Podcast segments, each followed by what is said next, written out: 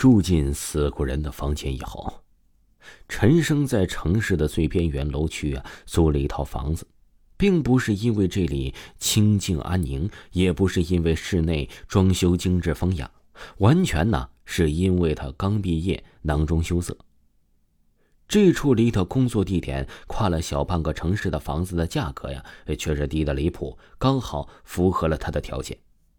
这房子呀。是在三楼，不高也不矮，在没有电梯的楼区上去啊，走上去也不会累。陈生啊，是作为了新入职的员工，在试用期内自然是想好好表现呢，得以留在公司发展。加班加点成了他最近的工作常态，往往他回到家中的时候啊，哎，已经是夜晚了。这天呢，陈生加班到很晚，到楼下的时候啊，也已经是半夜十二点多了。他拖着疲劳的身体，手里拿着夜间路边摊买的小吃，步履沉重的走上了楼梯。这栋楼建立于九十年代，说老不老，说新也不新。陈生一踏进楼道，就发现声控灯坏了。他呀，用力的拍了两下手，灯光啊，还是没有像他希望那般亮起来。他叹了口气，手扶着楼梯扶手，小心翼翼的向上走去。大概到了二楼的位置，陈生扶着楼梯的扶手上啊，出了黏黏的液体。他摸着黑，在手里捻了捻，一股恶心感从胃里涌了上来。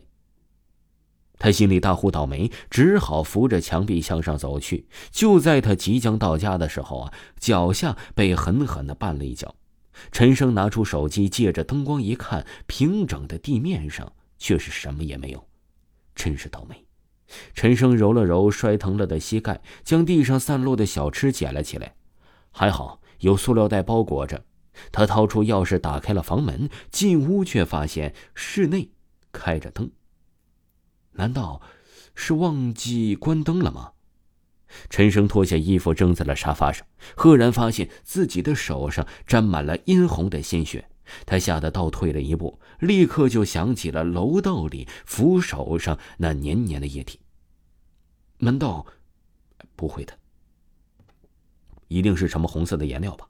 陈生立刻洗净了双手，他实在没有勇气出去一看究竟。桌子上的小吃，他也一口都没有动。匆匆的洗漱过后啊，就上床休息了。这一晚呢，陈生睡得很不安稳，耳边总感觉有人在交谈，还有很多细碎的声音。等他醒来的时候啊，也已经过了上班的时间了。糟糕了，要迟到了！陈生连忙起床，快速的收拾一番，正准备出门的他呀，立马的是瞥了一眼客厅，却愣住了。昨晚他拿回来的小吃不见了，桌子下的垃圾桶里还能看得见小吃的包装袋。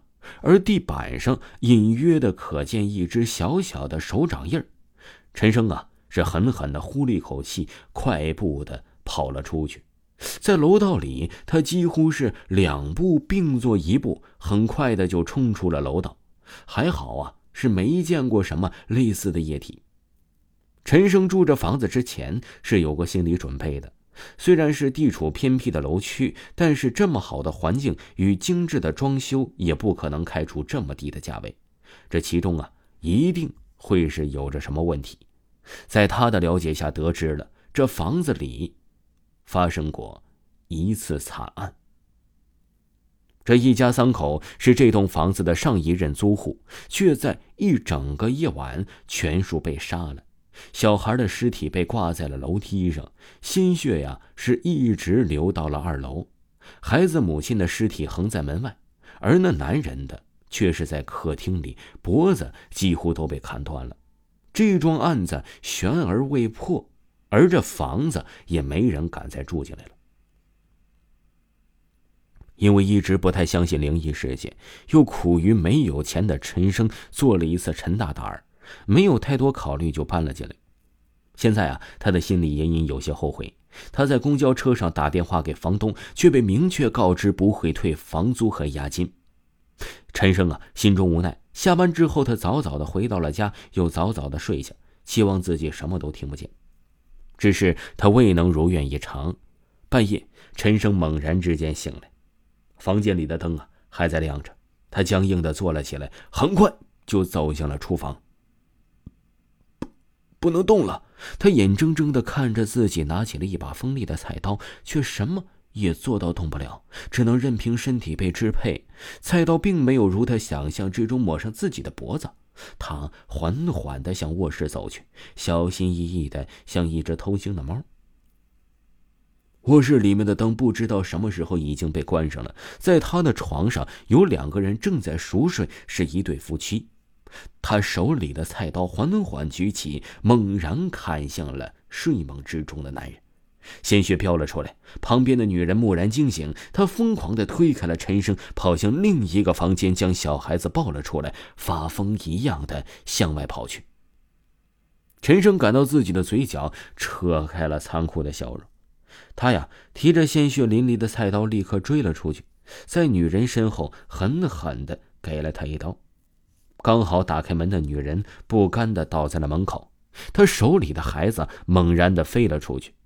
陈生的心里呀，也是悲痛万分。他无可奈何的看着自己提的孩子放在了楼梯的扶手上，紧接着一刀就砍在了孩子的脖子上，顿时血雨纷飞。